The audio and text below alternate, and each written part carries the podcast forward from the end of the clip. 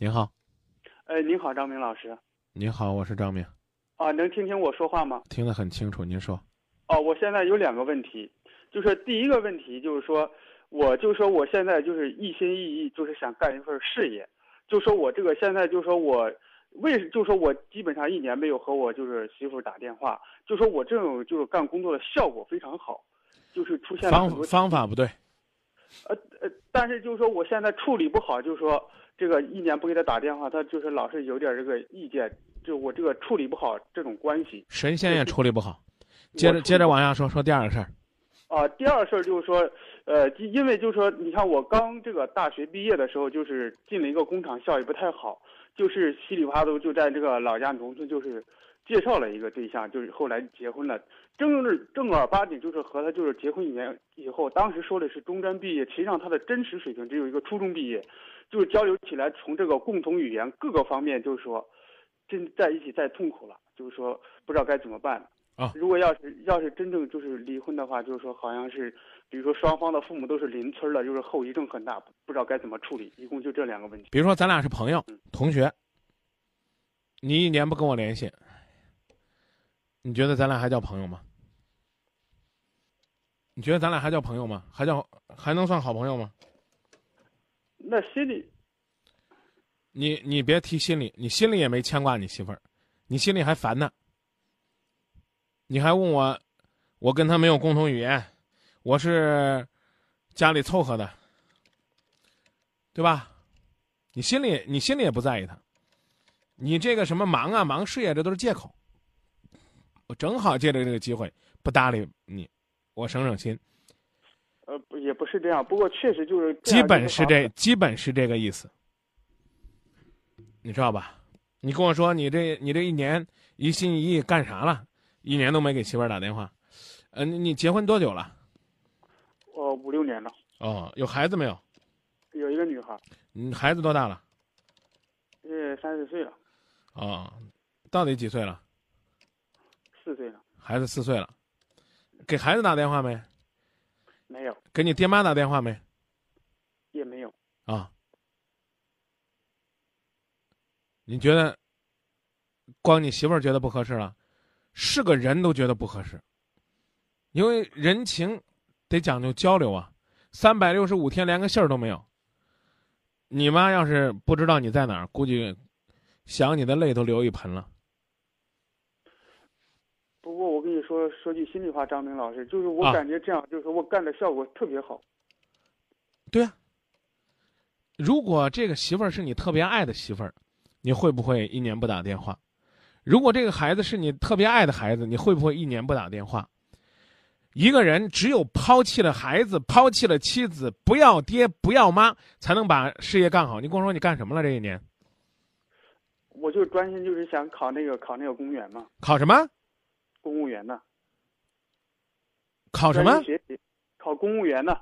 我跟你说，我我这人特别直啊，知道吧？这个现在有很多地方对公务员呢，嗯，有一个这个比较苛刻的标准，就是不孝者，家不睦者，不予录用，不予升迁。这你还没考上呢是吧？就这一年是忙着考的，是不是？你要考上了，那你不不不才不知道自己姓什么叫什么呢吗？你想想是这不是？那你要考上了，你才牛的不得了呢。现在你都嫌你的老婆初中学历了，你父母什么学历？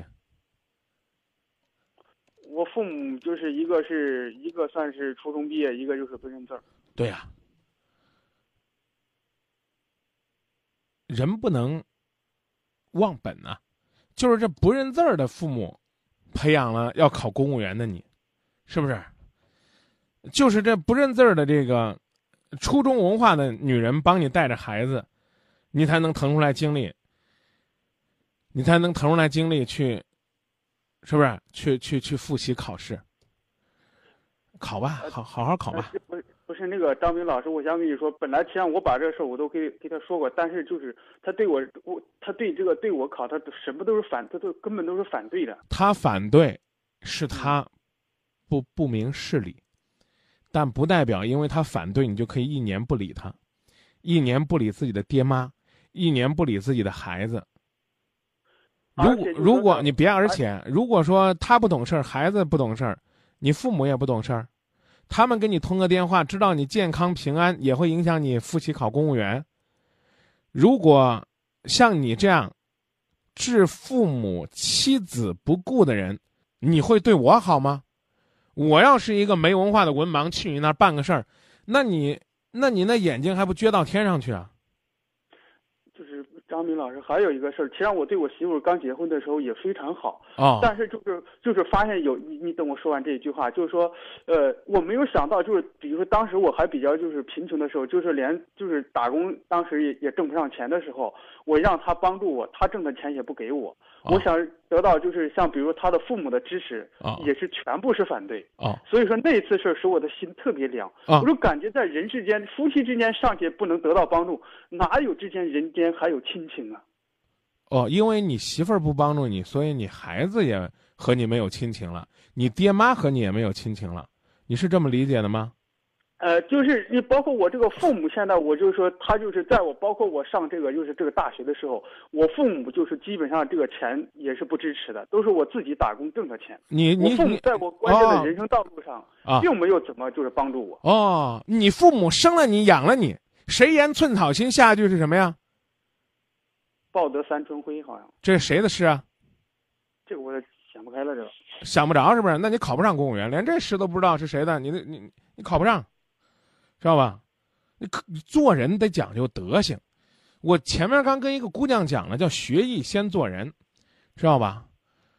你你连你连这游子吟你都不会背，你你还说哎这个亲情都这么冷漠？我刚问你了，我和你非亲非故，我要找人找您老人家帮我跑跑腿儿办个事儿，啊，按照这个公务员的相关规定，您应该是首问负责。什么叫首问负责？你给我解释解释。就是首问负责，可能就是，就就说我必须负责吧。就是第一次，第首页，首先这个我也必须说的不太清楚。这个你我我依然要给你泼冷水，你考不上公务员，知道吧？首问负责制，就是谁第一个接待的，就从头服务到尾。首就是开始的意思，问就是我找事儿问你，哎，我说这个同志这个事儿您看能不能给解释？凭什么给你解释？对不对？你父母生了你养了你，你还不愿意给他们打电话呢？我要给您打个电话，让您帮我办点事儿，我觉得你很难办好。你记住啊，公务员不是光会做题就能考上公务员的，就这么简单，知道吧？将来还会有政审呐、啊，还会要了解呀、啊，还要还要知道你这个人为人处事的情况啊，啊，甚至还要这个做一些考察呢，啊，你继续努力吧。我希望你能够知道，一个人，一个人做不好人，就做不好事儿。前面这话我刚给一个姑娘讲过，我再给你讲一次：要学艺，先做人。慈母手中线，游子身上衣。临行密密缝，意恐迟迟归。谁言寸草心，报得三春晖。将来公务员考试要有这首诗，你得感谢我。诗的作者叫孟郊，名字叫游子吟。父母上大学的时候没有给你一分钱，在中国呢，好像觉得这父母呢没有尽到义务。在国外，在另外一种教育方式下，这天经地义。养你十八岁你就独立了，将来我儿子到十八岁，他在我这儿住，我都收他房租。真的，我就要让他这么独立。要是照您这说法呢，将来我儿子要长大成人了，我要是上了年纪，那他得拿棍儿把我打出去。谁生了你，养了你，一口一口的饭喂大了你，一把屎一把尿把你拉扯成人。今天你会说了，连上学都不给我钱，还有什么亲情可言？哥们儿，我钦佩你，由衷的钦佩你，你能对亲情如此大彻大悟，我真的很难想象。不是这个还有个情况，就是包括我在上初中的时候，就是老师打我，打的也比较严重。打是亲，骂是爱，不打不成才。就你这货打得轻了，那即使我原谅我的父亲，那就像我这个媳妇，就是在我最关键的时候，没有最需要帮助的时候，没有原谅。没有原谅，你叫理解，你没资格原谅，啊！注意，将来作为一个公务人员说话，都要非常注意措辞。公务员是什么？是人民公仆。呃，就算我理解我的父母，但是说像我这个媳妇现在，那哎，你媳妇儿的事是你的事儿，我刚刚已经告诉你了。你想离，还想让十里八乡都不说你，我没办法。所以你这俩电话打的这个两个问题问的，我我都告诉你了，我没招儿。第一问题，你说我因为要忙自己的事儿，我不知道你是要考公务员啊，因为我要学习要考公务员，我一年没理我爹，没理我妈，没理我媳妇儿，没理我孩子，他们不舒服。第二问题，我这个跟我这个老婆是经人介绍，没有感情，这个生活几年是越来越痛苦。我想离，怕这个啊、双方父母都是邻村，关系太近，别人会说闲话不合适，怎么办？我没办法。你刚说这个问题确实没错，就是媳妇儿你可以分，你和你媳妇儿分开了，你也必须要支付孩子的抚养费，这是法定的义务。你和你父母这种亲情，不是你理解原谅就可以隔断的。你媳妇儿你不要，你可以分，你别怕人家说你，啊，你看这个男的这个现在混得好了，不要了，你你不用跟他们解释，啊，这个我我过去那个时候他们怎么不支持，不用解释，分就分了，是男人就承担起来就行了，行不行？那有必有有没有必要就是瞎是凑合下去呢？你这问题我也不回答，啊，你就你就慢慢考吧，我估计你要考上了你就不会凑合了，要考不上你非常有可能凑合。我本来说就是即使考上我也凑合，那那那那太好了，太好了，啊，把你这些年这个考试啊，这个少陪的这孩子这东西都都补偿给孩子。孩子三岁他不懂事儿，你学习的时候他哭啊闹啊，他不是有意的。你你能原谅你父母，你也能原谅你孩子吧？我孩子也能原谅，啊就这个。就是我这个媳妇，在我最关键的时候，并没有得到她支支持，我的心真寒了。我本来就是想对对对对，想娶一个媳妇，觉得能帮我一把，对对对没有想到我没有得到任何帮助，还是我自己跟着他帮你了他帮你了，他帮你管了一年这个不懂事儿的孩子啊！你个大忙人儿在外边学习啊、复习啊、考试啊，多多多忙啊！要没有他在家里边带孩子，那孩子不得闹死你啊！你这一年绝对取得不了你突飞猛进的成绩，是不是？这不，这现在孩子他在郑州打工，就是我父母带孩子。那他打工，他也得给孩子买奶粉钱呐，对不对？你专心学习，你哪有那么多时间打工啊？都是我父母管的。啊，你孩子你也不容易，你理解他不理解他是你的事儿，是不是？但是我刚告诉你了，不是说呢这个为了自己的事业，为了自己的公务员的梦想，就可以把自己变成一个透明人儿，啊，跟这个社会都没有关系，那不是公务员，那是神仙，明白了吗？明白了，啊，您的问题不好意思，还得您自个儿解决。这个难道没有办法吗？有啊，你刚不说了吗？你先考试呗，考完你再凑合。几月份考试啊？啊，就是，就我就我就这个考试是考试，我就说像这个事儿，就是说我现在一直考虑，就是自古就是就是两全其美是不可能的。有没有可能？什么叫两全其美不可能？什么叫两全其美不可能？家庭幸福和事业成功不可能两全其美？谁告诉你的？可能就是说我现在这个就是可能我是拗到这儿，我感觉就是说我这种状态是这个发挥这个对效果是非常你这种状态是不对的，是是是是非常适合你的。你就是适合那种不要爹、不要妈、不要孩子、不要老婆，你比较适合这种状态。但有些人在亲情的滋润下，他会更加茁壮的成长。你只不过是你内心深处始终怀着一颗愤恨之心，养你的父母你认为对不起你，照顾孩子的妻子你认为对不起你，然后呢，你你的孩子甚至都快对不起你了，甚至你将来去考试的考官估计也对不起你，所有的人都对不起你，因此你情愿一个人在战斗。不容易，是不是？单丝不成线，独木不成林。一个好汉三个帮，一个篱笆还三个桩呢，靠你自己，浑身是铁，你打几根钉啊？你特别适合你就适合你，你别在今夜不寂寞推广。我告诉你，知道吧？爱情是事业的润滑剂，亲情是家庭的催化剂，知道吧？事业幸福，啊，这个爱情幸福，绝不矛盾。没听说过哪个成功的人都是抛妻弃子。你说那是陈世美？现在就是我媳妇她有一种倾向，就是啊，你别提你媳妇儿行不行？别提你媳妇儿，你媳妇儿是有点小农意识，她怕你火了不要她。事实上你还没火呢，就想不要她了，她的担心也不是多余的。你有空呢，你推荐你媳妇儿给今夜不寂寞打个电话。我要是能劝她跟你分手，找一个老实的人去跟她共同生活，她将来比你幸福。这话你不信，你搁在这儿，你不就想跟她分吗？你劝她给我打电话，好不好？你也有我们今夜不寂寞电话。你说，你说咱俩过得也怪不幸的。那个张明虽然不支持我离婚，但是他希望你给他打个电话，也许你会幸福。我让这个女人好好的琢磨琢磨，什么是真正的幸福。我话给你搁到这儿了，从现在开始，就算你考上公务员，十年里说，别往多了说。尽管这个女人没有什么旺夫相，啊，没有给你这个成为事业的垫脚石、铺路石，啊，没有给你动力，但是。老实本分一定能幸福，好高骛远肯定栽跟头，行不行？你你你你需要了，我帮你这个做点工作，但我不保证能把他劝的跟你离婚，让你得偿心愿，好不好？我不敢保证，我只能说尽量让他能够生活的快乐些，啊，最好能够离开你还更快乐更幸福，是不是？我问你，假如说如果说有一天你同事生病了，需要你替他加班，你加不加？这可加，凭什么替他加班啊？他平常又没替你加过班，加班又不多给一分钱，以后记住不能加。人就得自私点。但是做人的原则一定要宽厚，要容人呐、好，你再重复一遍。就是我听着说呀，做人一定要宽厚，一定要有容人之量。好，请你先容下你的父母。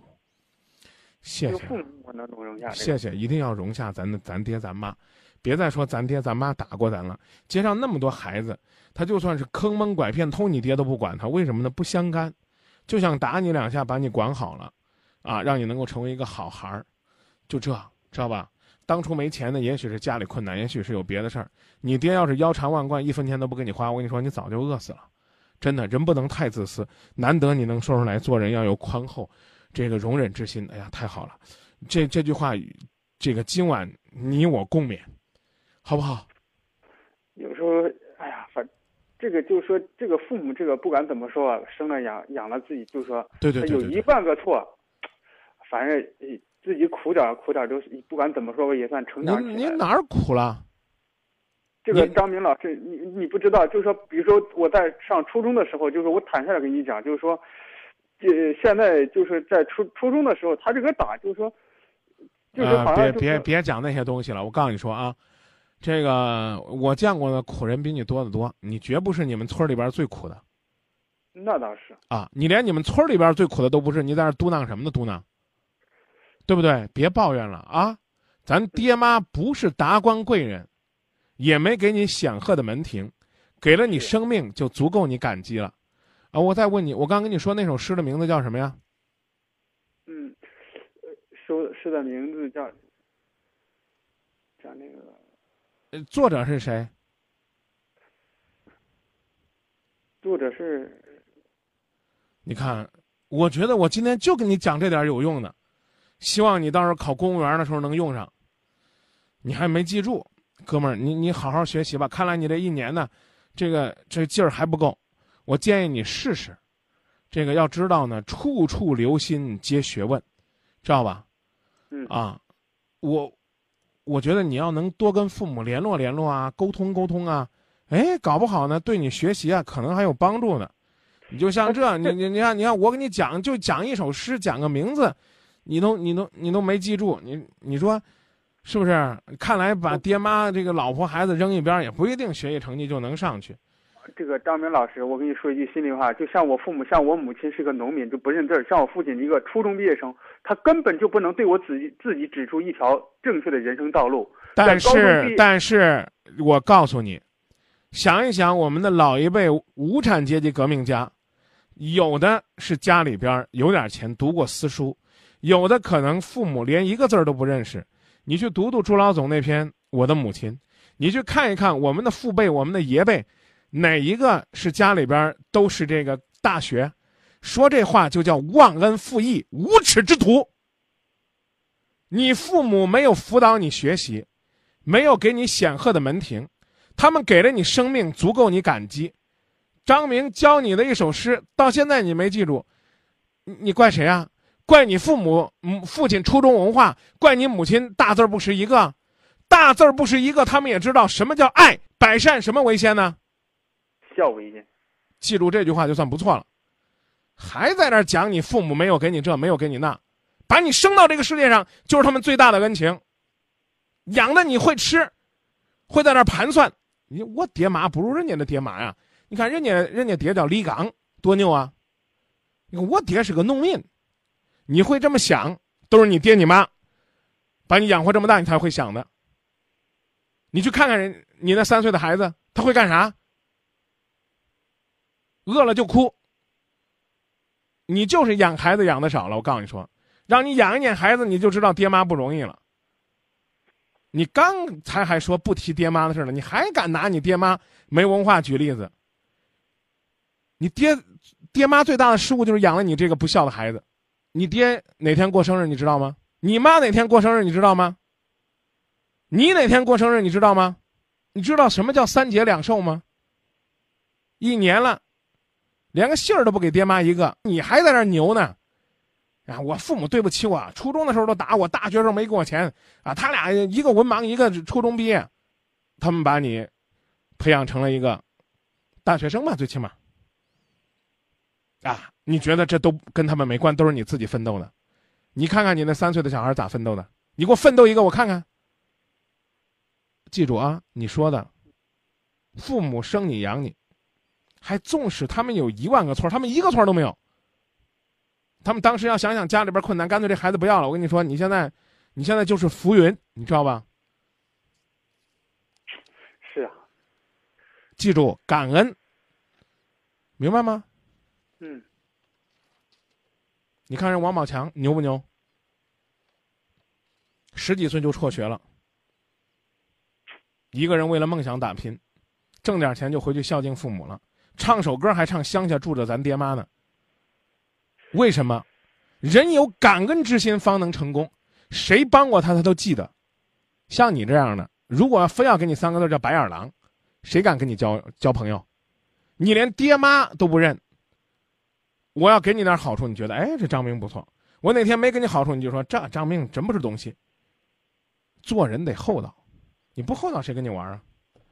没人在人生的路上扶持你。我刚告诉你，你一个人你能拼出来什么呀？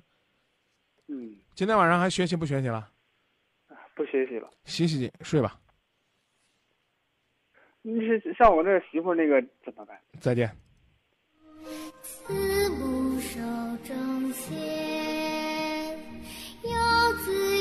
生